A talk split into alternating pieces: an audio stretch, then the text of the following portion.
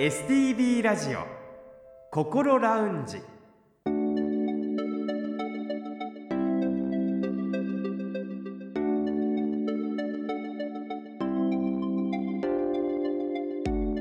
明けましておめでとうございます。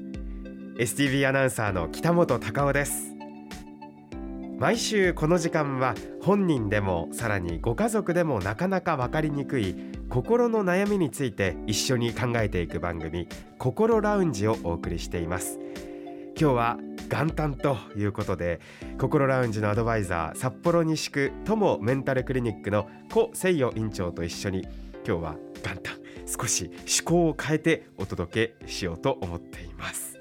それでは高先生どうぞよろしくお願いいたしますよろしくお願いします。明けましておめでとうございますおめでとうございます。今年もどうぞよろしくお願いいたしよろしますくお願いいたします。今日お正月ですけれども中国のお正月というのはどんな感じなんですか？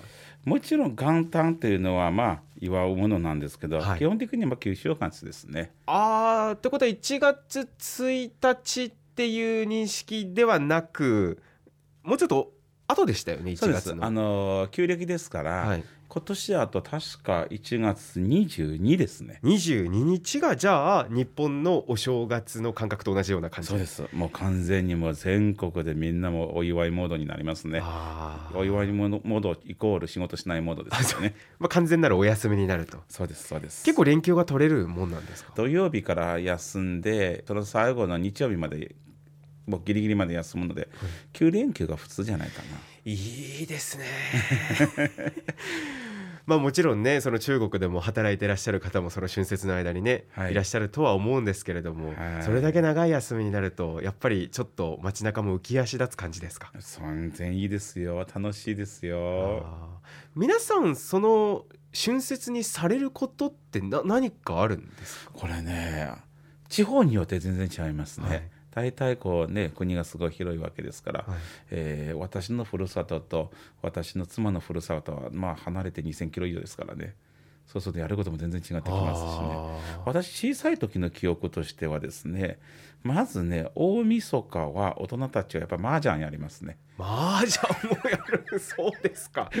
こんなねあの朝っぱらからこんな話していいいやいやいやですかねそうですか、はいでそれで夜を年をまあ越すというかまあそのお正月を迎えて。その日だけはですね、うん。子供が12時まで起きててもいいんですよ。あ早く寝ろって言われないんですよ。へでテレビ見たり、えーおやつ食べたりして、0時になったらですねお年玉をもらうこう儀式っていうのがあって。儀式があるんそうですよ。儀式があるんですよ。お年お年玉っていうのは子供にとって頑張った結果もらえるものなんですよ。ただでくれるわけじゃないんですよ、あえでえどういうことですか？頑張り1年間頑張ったからいやいや簡単な話でいいこと言えばいいんですよ。あの今年もあのパパにとっていい年になりますように健康で一年楽しい一年になりますように私に祈ってますよって言えばくれるんですから。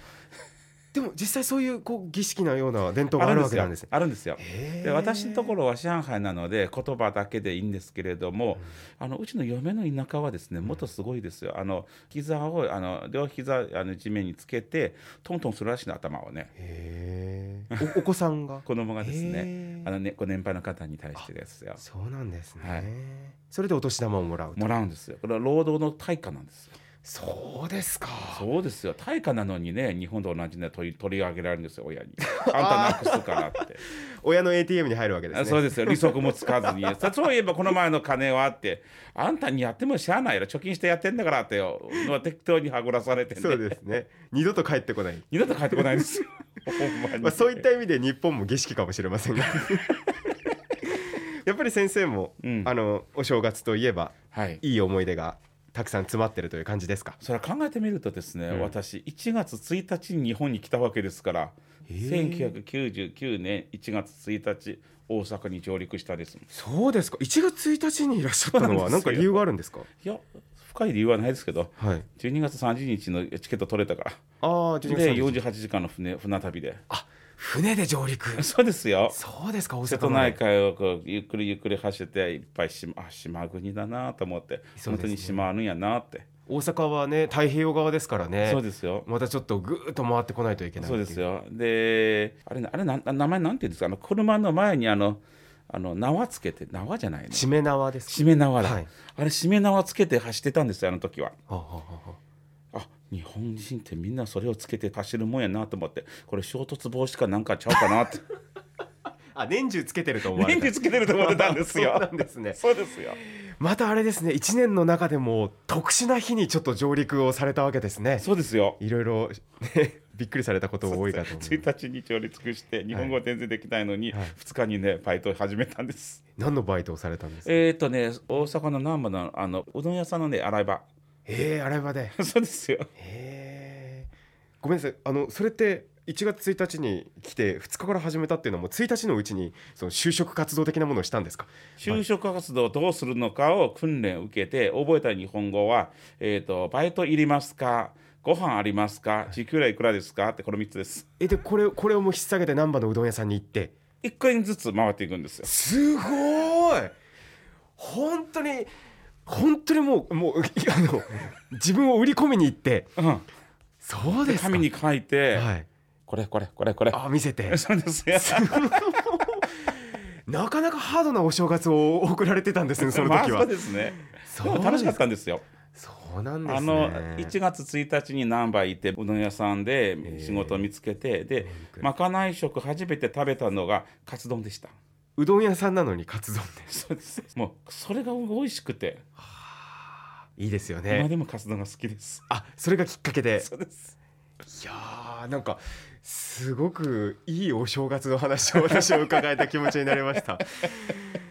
さて今年も1はい年この番組をお送りしていくことになりますが、はい実はあの今までご紹介できていなかった番組に送っていただいたメッセージというものがありましてはい。え皆さんからお寄せいただいてますので一部をご紹介したいと思います、えー、聞きたいですね。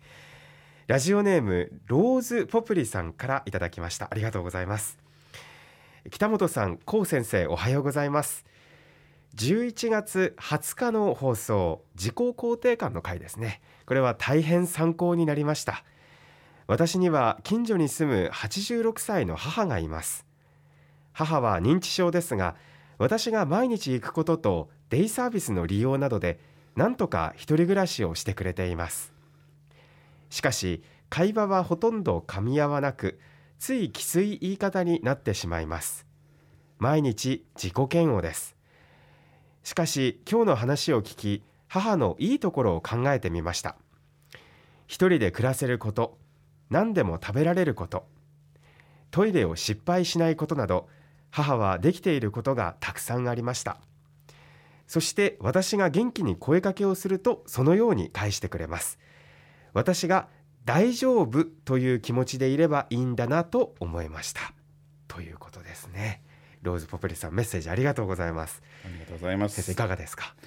いや本当にそうですよね、まずご自身が自分のことを肯定しましょうそうすると世の中明るく見えますよ。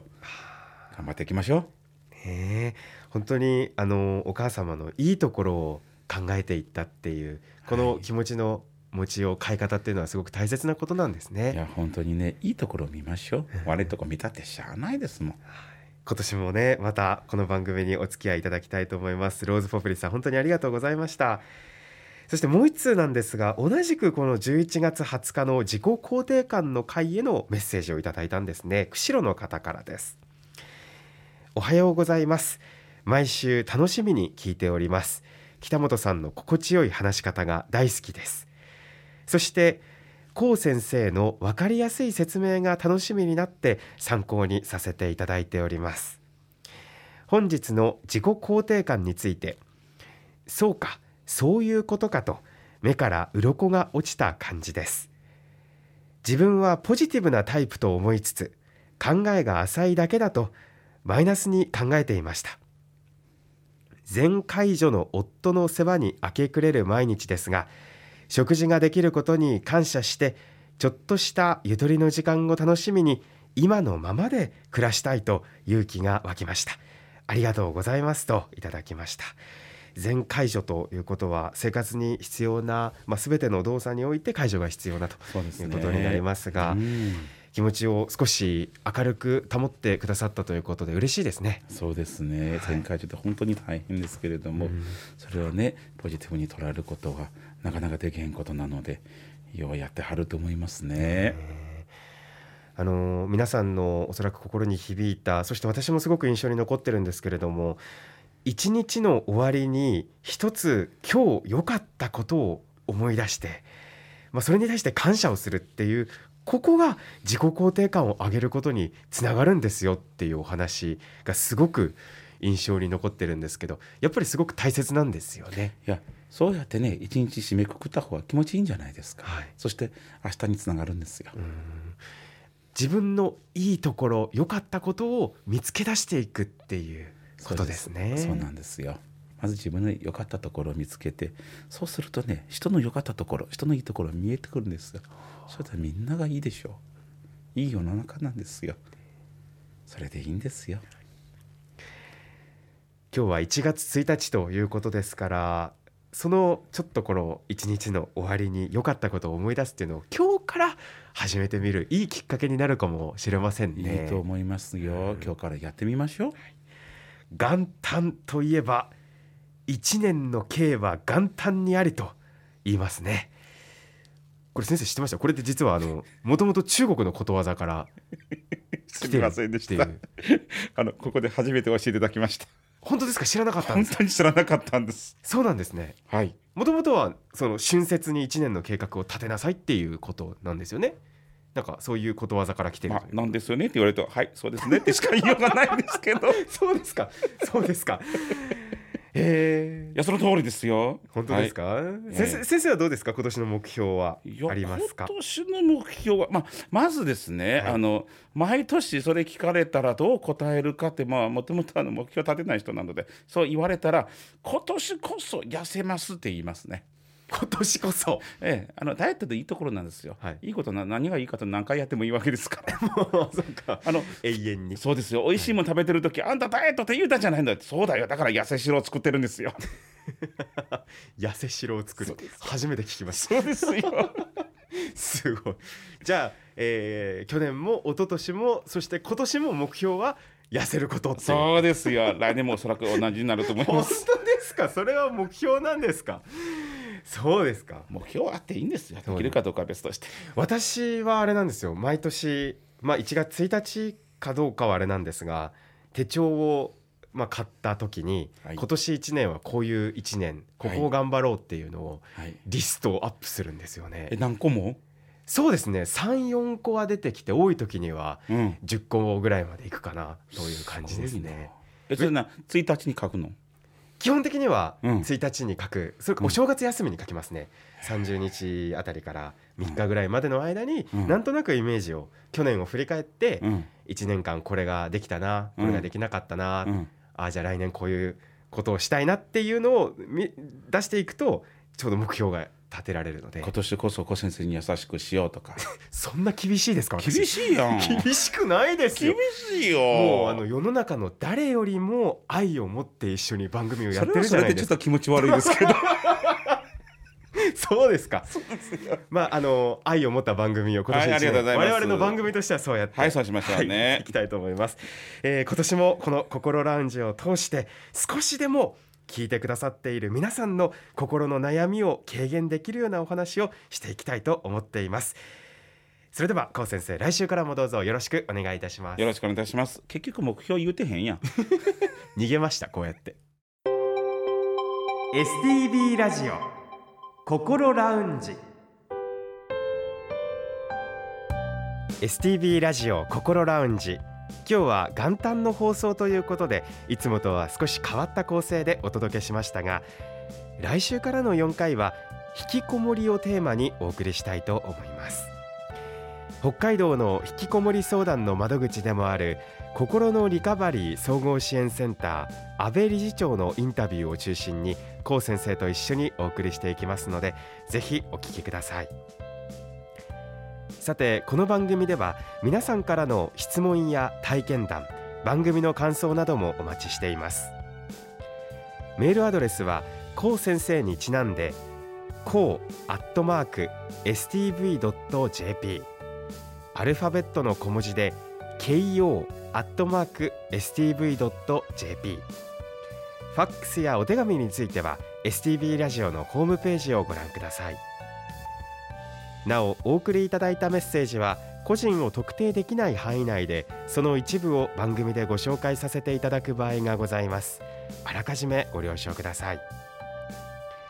そしてこの番組はこれまでの放送回をすべてポッドキャストで配信しています。パソコンでもスマートフォンでも STB ラジオのホームページにあるポッドキャストから心ラウンジを選んで聞いてみてください。Spotify や Apple Podcast でも聞くことができます。